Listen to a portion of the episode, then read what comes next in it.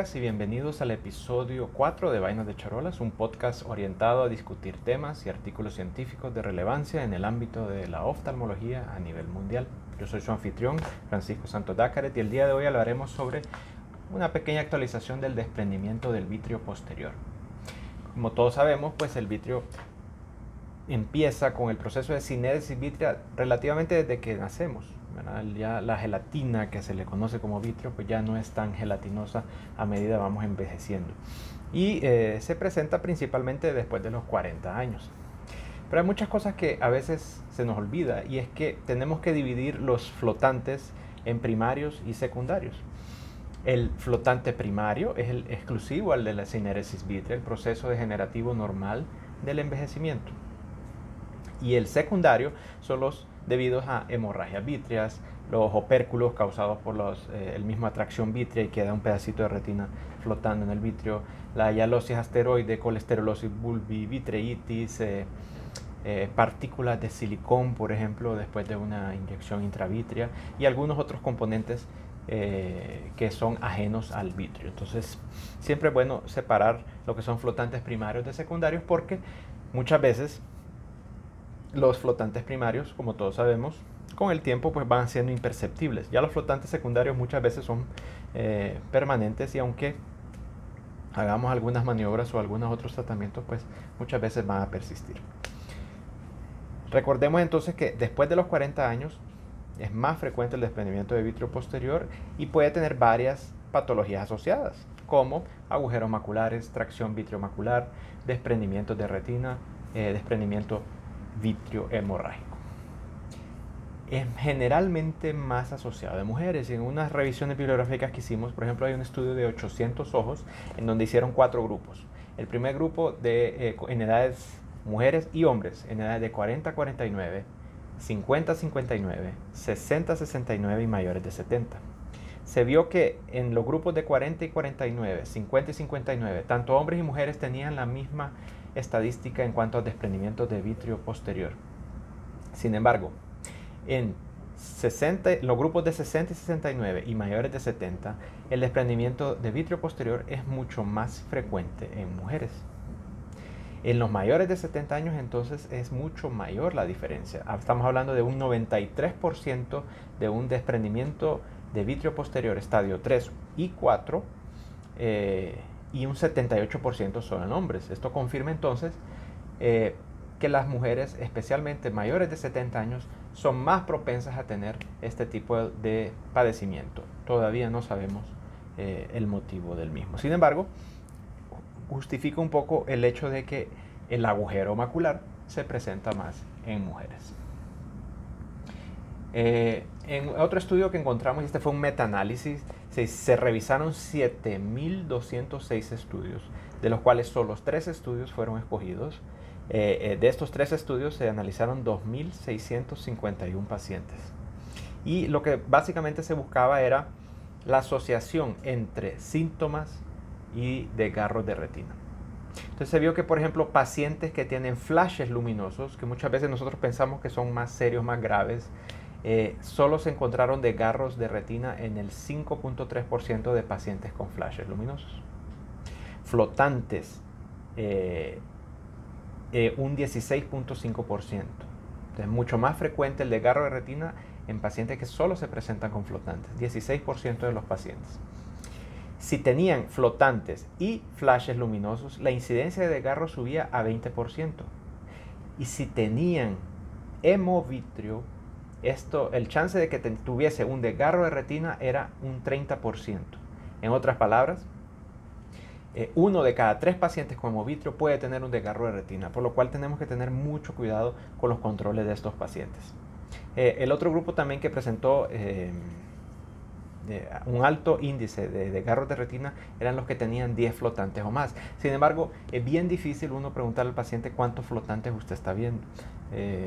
pero hay algunos pacientes muy, muy, muy insidiosos que consiguen identificar eh, cuántas, cuántos flotantes o cuántas miodisopsias están viendo.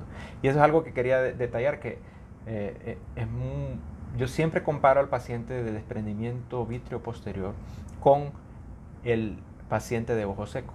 es nuestro paciente de ojo seco en el área de retina, porque son pacientes que definitivamente les baja mucho la calidad de vida cuando tienen flotantes, eh, especialmente en el eje visual. Y, y cómo, vamos a ver más adelante, no existe un tratamiento bien definido, por lo menos desde el punto de vista farmacológico, eh, es algo que muchas veces tienen que sobrellevar por el resto de su vida.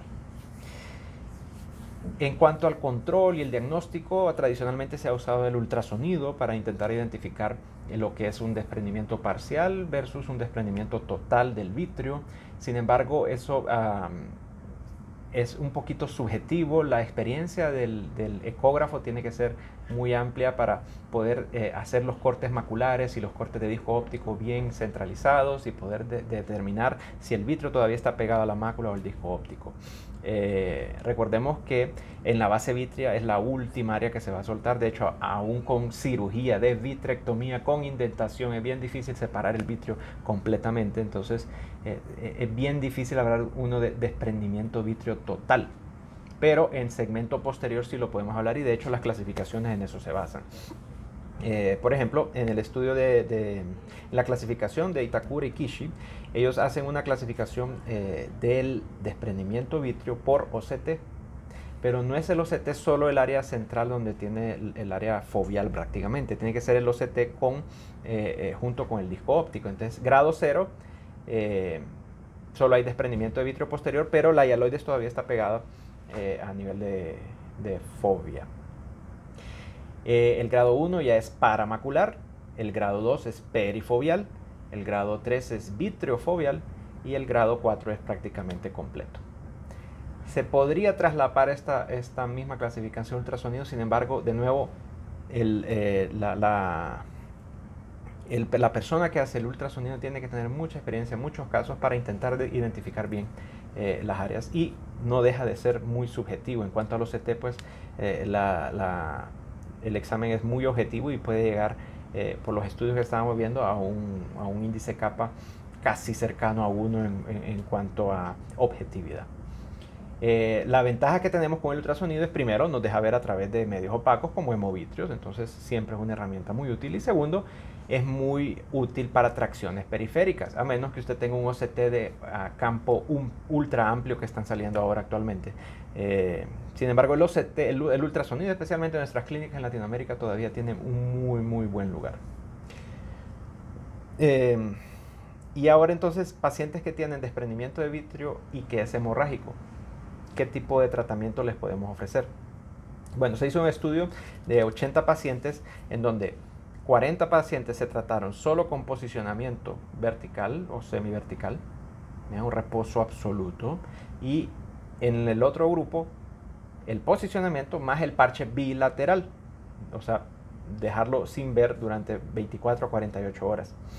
Y se identificó que eh, se pudo observar mejor la retina superior al cabo de 24 horas en los pacientes que tenían el parche y el posicionamiento.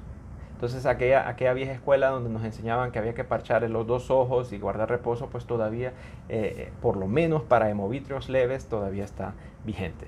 Eh, recordemos entonces que pacientes con hemovitrios pueden tener hasta un 30% de garros de retina. Entonces no es para indicarle gotas, parche y nos vemos en un mes. Estos pacientes tienen que ser evaluados semanalmente y tenemos que estar bien pendientes. Yo que soy bien quisquilloso con eso, ya he visto demasiado desprendimiento de retina por hemovitrio.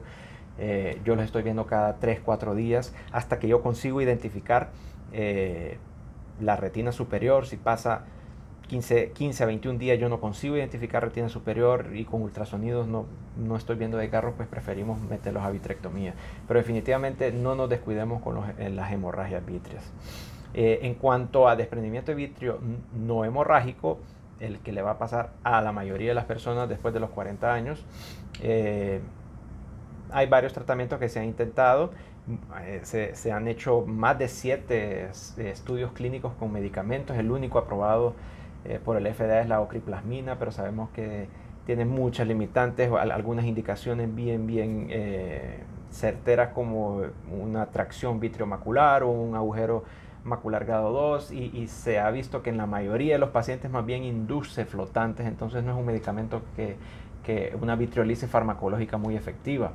Eh, el Jack Laser todavía no ha sido aprobado por el FDA para tratamiento de eh, flotantes vitreos, sin embargo es muy utilizado. El problema es que eh, primero tiene que ser flotantes centrales que el observador pueda ver. Entonces son flotantes muy, muy groseros, muy visibles. Y se ha visto que muchos pacientes, de hecho, más bien refieren un 100% de no mejoría, es decir, después del tratamiento, uno o dos sesiones, el paciente continúa con las molestias de los flotantes a pesar de que se ha hecho una vitriolisis bastante adecuada.